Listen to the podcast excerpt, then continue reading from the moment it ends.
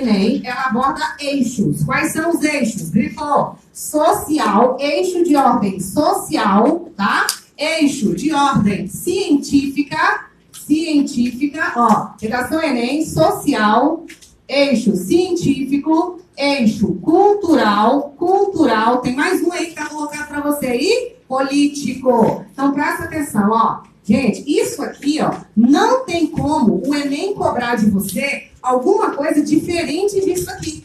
Ele vai ter que cobrar uma redação que aborde um daqueles aspectos ali. Ele é obrigado, tá? Não é porque ele quer, ele é obrigado. Ele vai ter que escrever, ele vai ter que colocar textos motivadores pra gente, gráfico, infográfico, ele vai ter que trazer um poema, uma imagem, tá? um artigo de jornal, uh, um trecho de uma Constituição Federal ou de uma lei específica que aborde uma dessas temáticas gerais aqui.